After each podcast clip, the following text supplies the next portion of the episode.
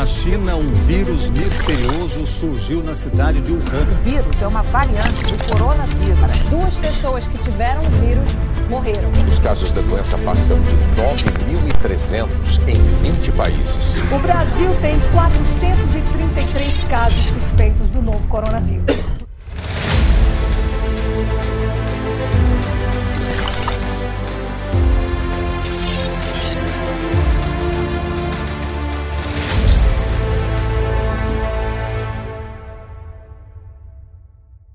Boa noite, gente. Seja muito bem-vindo. Você que está chegando agora na nossa live, nossa primeira transmissão online aqui na IEB. Fique à vontade para celebrar nesse momento ao Senhor com a gente.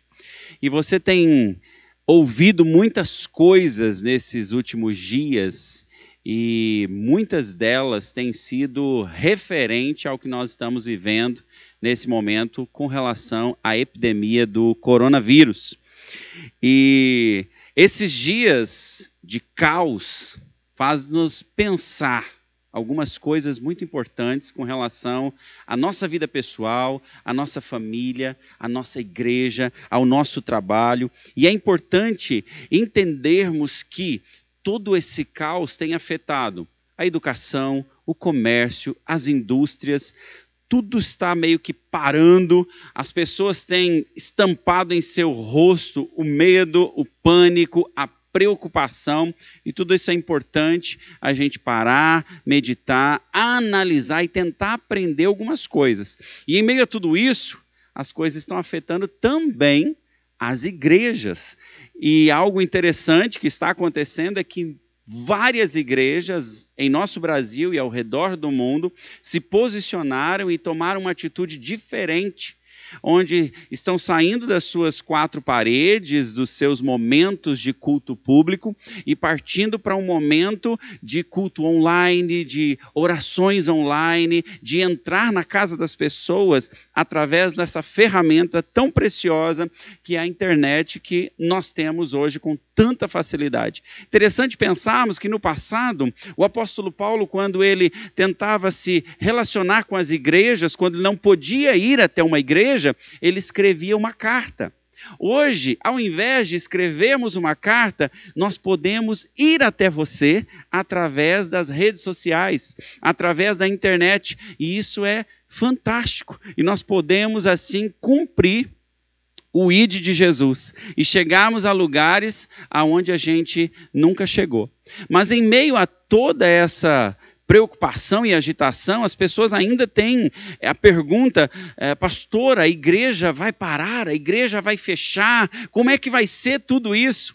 E em meio a toda essa construção de pensamentos, nós recebemos do Senhor um direcionamento muito claro para o nosso coração, para o seu coração, e a IEB quer compartilhar com você a nova série de mensagens. A igreja não para. É isso mesmo, queridos. A igreja, ela não para porque ela é um movimento vivo e ela pode se movimentar de formas diferentes. Um dia, num culto com um salão fechado, num ambiente, numa casa, em grupos pequenos, ou quem sabe, assim como nós estamos hoje, numa rede social, através de uma transmissão online. E eu gostaria de compartilhar com você hoje exatamente isso. Nosso primeiro episódio da nossa série A Igreja Não Para em Meio ao Caos. A igreja não para em meio ao caos. O mundo está falando em uma pandemia. O que vem a ser uma pandemia? É uma epidemia de uma doença altamente contagiosa quando sai do controle de seus limites locais e torna, torna uma ação global, como tem acontecido na atual situação. O coronavírus, coronavírus ou Covid-19, como tem sido falado, ele foi considerado uma pandemia pela Organização Mundial de Saúde, e a doença começou lá na província da China, em Hunan, e se espalhou por todo o mundo. Eventos esportivos foram cancelados, eventos culturais, programas onde haviam aglomeração de pessoas e também as as nossas igrejas têm sido afetadas também, os comércios, a nossa cidade foi agora decretado também o fechamento de todo o comércio e indústria por um, de, um determinado período. E também, queridos, a Organização Mundial de Saúde, ela estima que essa pandemia pode vir, se algo não acontecer, a atingir até mesmo 70% da população. Isso é um número assustador. Mas nós já vivemos outras pandemias no passado. E a gente, por exemplo, tem a gripe espanhola. Ah, no ano de 1917, foi assim um período trágico, com mortes entre 17 a 100 milhões de pessoas, infectou cerca de 27% de toda a população. Nós tivemos a peste bubônica e espalhou rapidamente. Estima-se que tenha matado cerca de 50 milhões de pessoas entre 1343 até 1353. A varíola assolou a humanidade por muito tempo entre 1896 e 1980. Cerca de 300 milhões de pessoas morreram por causa dessa doença. Graças a Deus, erradicada devido à vacina.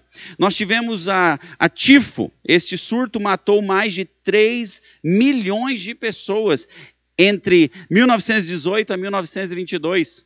Nós tivemos também a cólera, que infelizmente ainda mata muita gente e não foi erradicada. A Organização Mundial de Saúde estima de entre 100 a 120 mil pessoas morrendo todos os anos por causa de cólera.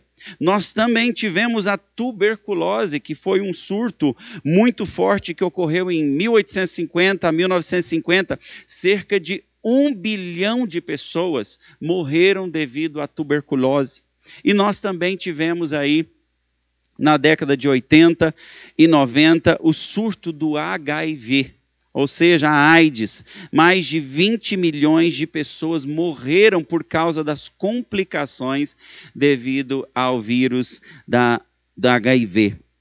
E mais uma vez, nós estamos passando por uma pandemia mundial o coronavírus ele está sendo considerado, devido às suas proporções, como algo superior a todas essas pandemias, devido à facilidade de contágio. Mas nós podemos pensar, por que, estamos falando tudo isso? Parece que é tão repetitivo, os jornais já estão falando sobre esse assunto, mas nós precisamos entender como isso nos afeta. O que isso tem a ver comigo, com você, e o que isso tem a ver na palavra de Deus para a nossa vida.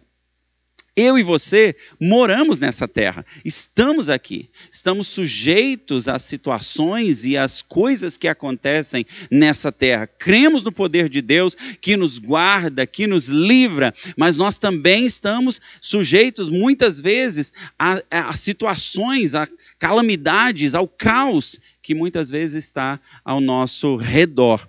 E nós precisamos entender, queridos, que em meio ao caos, a igreja nunca parou, ela não para e ela nunca vai parar. Ela apenas se movimenta de forma diferente. Em meio a tudo isso, nós podemos entender o que a Bíblia nos diz que nem mesmo as portas do inferno prevalecerão contra a igreja do Senhor Jesus Cristo. Nós cremos nessa palavra, queridos. Nós temos certeza que essa palavra é viva e verdadeira na nossa vida e precisamos acreditar e viver isso para a nossa vida.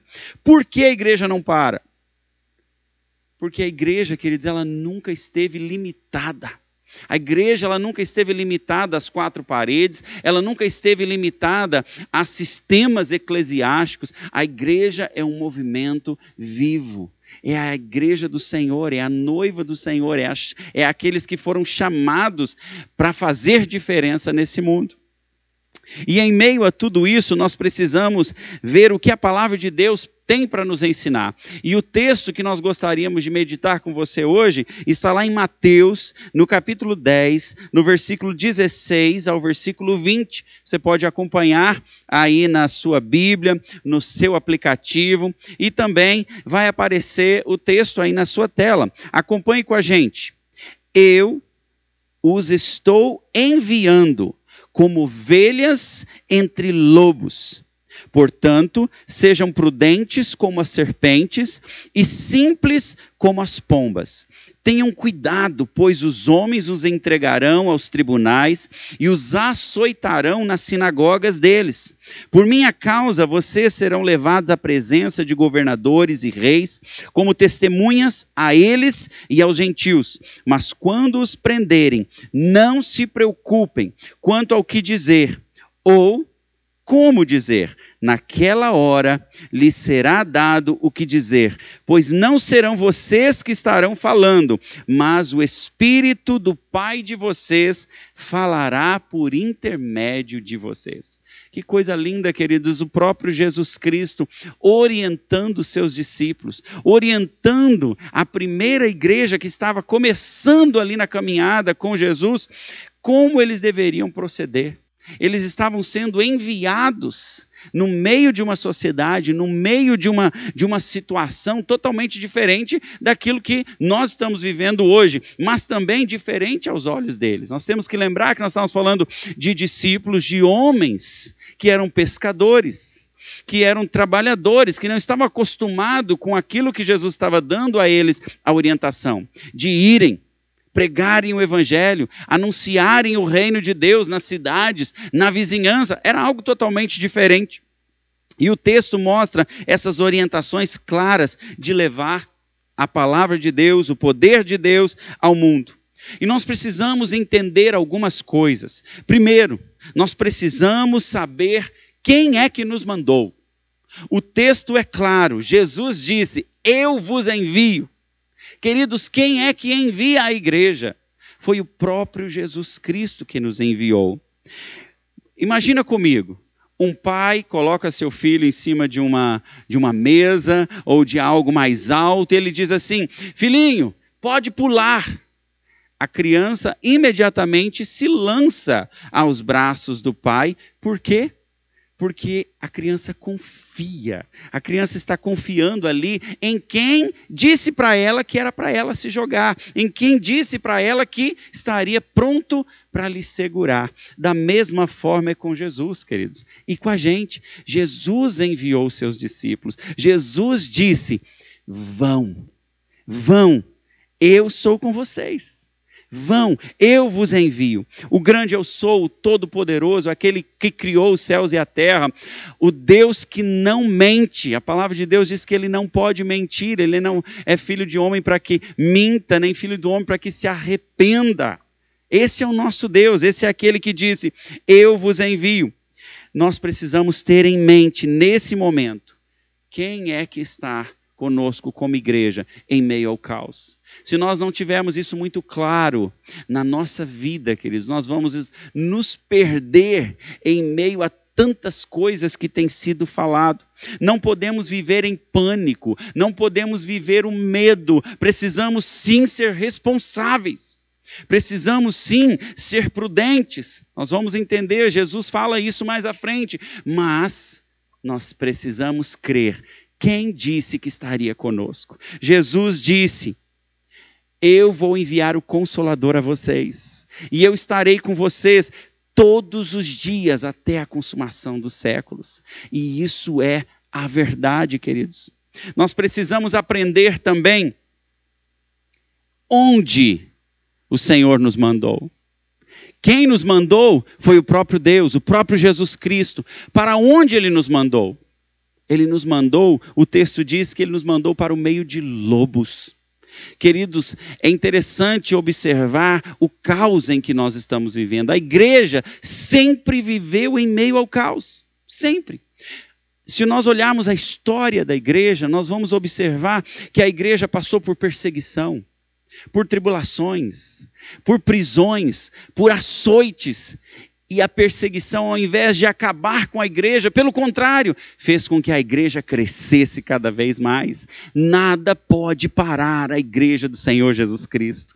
Paredes não podem nos segurar, decretos não podem fechar as igrejas. O evangelho sempre avança. O evangelho sempre vai avançar, porque nós não estamos presos, queridos. Nós somos um povo livre, libertos pelo poder do evangelho. E quando os discípulos eles começaram o movimento da igreja por toda a Judéia, houve perseguição. Houve perseguição, muitos deles foram lançados nas arenas para serem devorados pelos leões. O próprio Nero pôs fogo em Roma, né, o imperador romano, e acusou os próprios cristãos daquela tragédia toda, mas nada disso fez com que a igreja parasse. Pelo contrário, a igreja sempre avançou, a igreja sempre cresceu em meio ao caos. O evangelho chegou a lugares improváveis, exatamente por causa da perseguição. Olha só que coisa interessante. Por causa de toda essa pandemia, por causa de toda essa situação do coronavírus, as igrejas foram né, conscientemente, fecharam os seus é, cultos públicos e Deus abriu uma porta através da internet para que nós pudéssemos estar juntos e o Evangelho tivesse um alcance muito maior, queridos.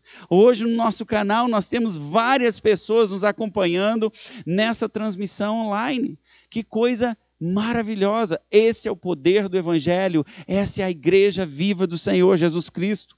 Meu irmão, se nós voltarmos os nossos olhos para as verdades, para as promessas do nosso Pai eterno, nós vamos ficar totalmente fortalecidos, porque ele disse que ele estaria conosco, mesmo no vale da sombra da morte.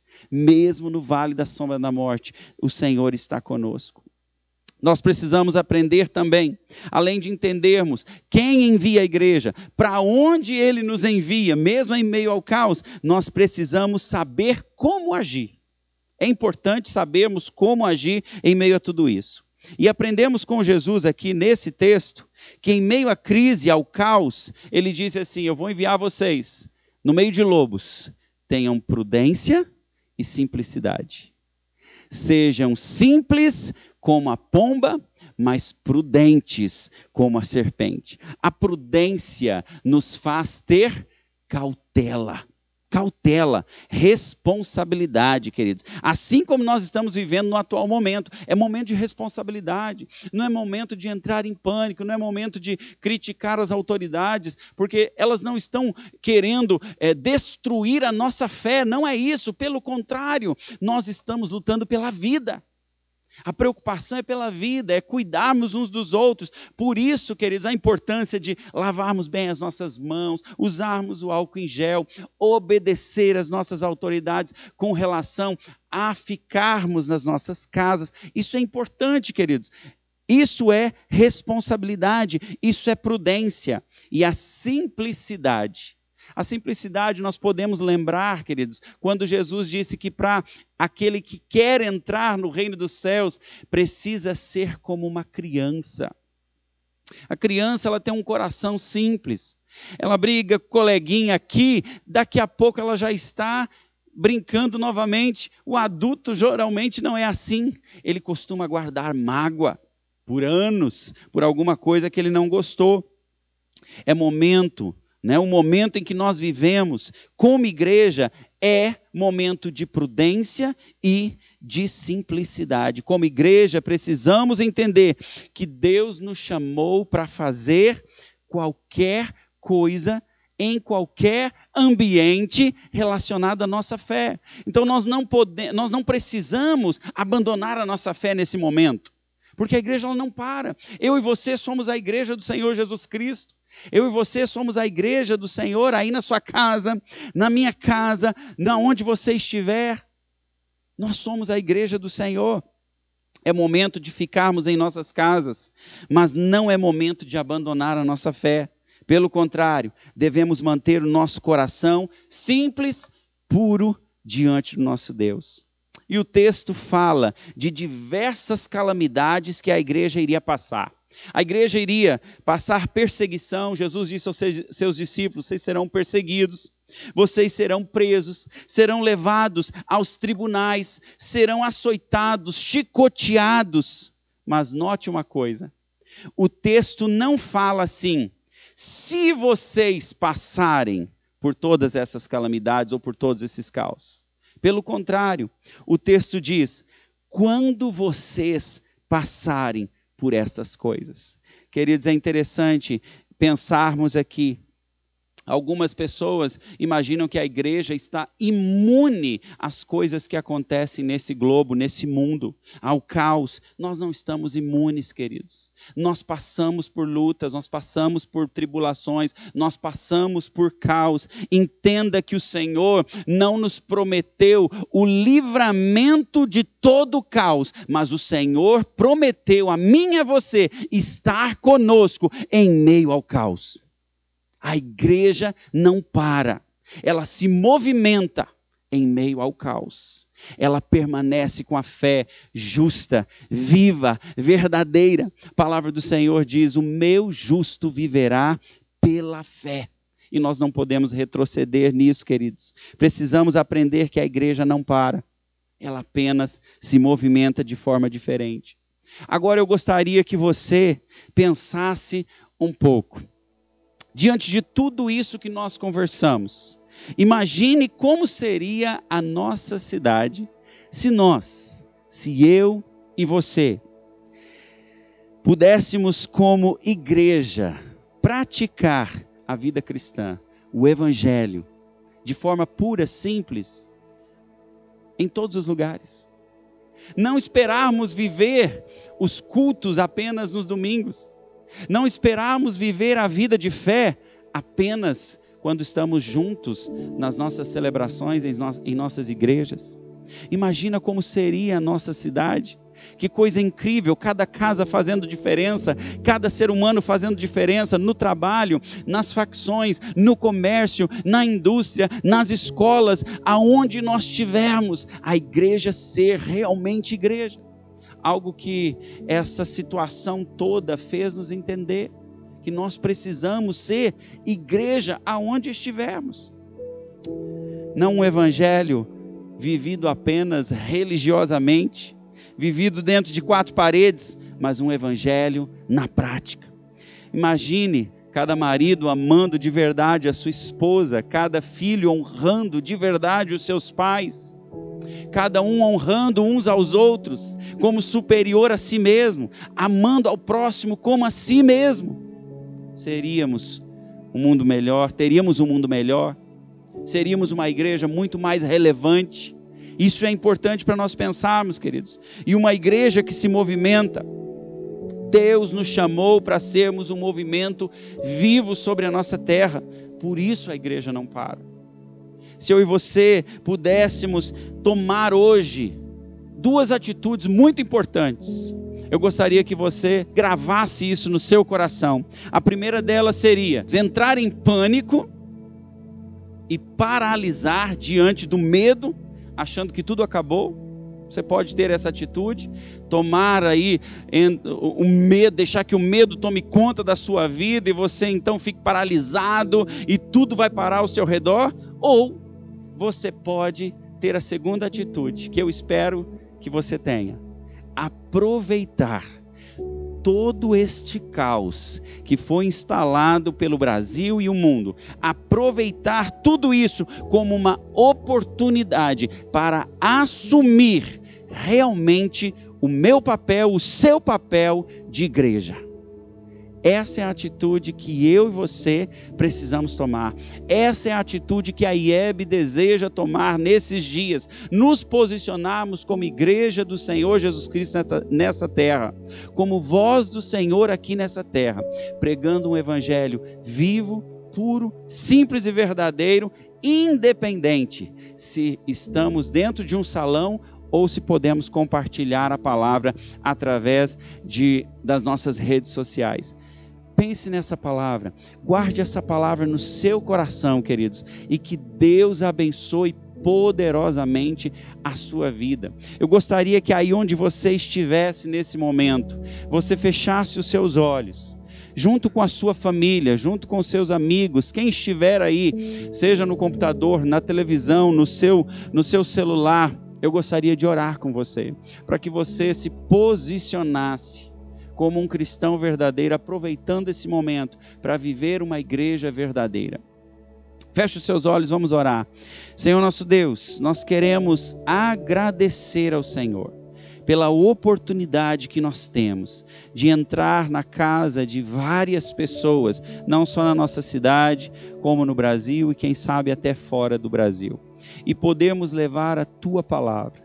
Ó Deus, que a tua igreja seja desperta, Deus, nesses dias. Nós cremos, ó Pai, que o Senhor tem algo novo para fazer na igreja brasileira e que cada um possa viver coisas novas, diferentes, ó Deus, em nome de Jesus. Amém. Que Deus abençoe a sua vida, meu querido. Um beijo, um abraço no seu coração. Fique com Deus e até a próxima.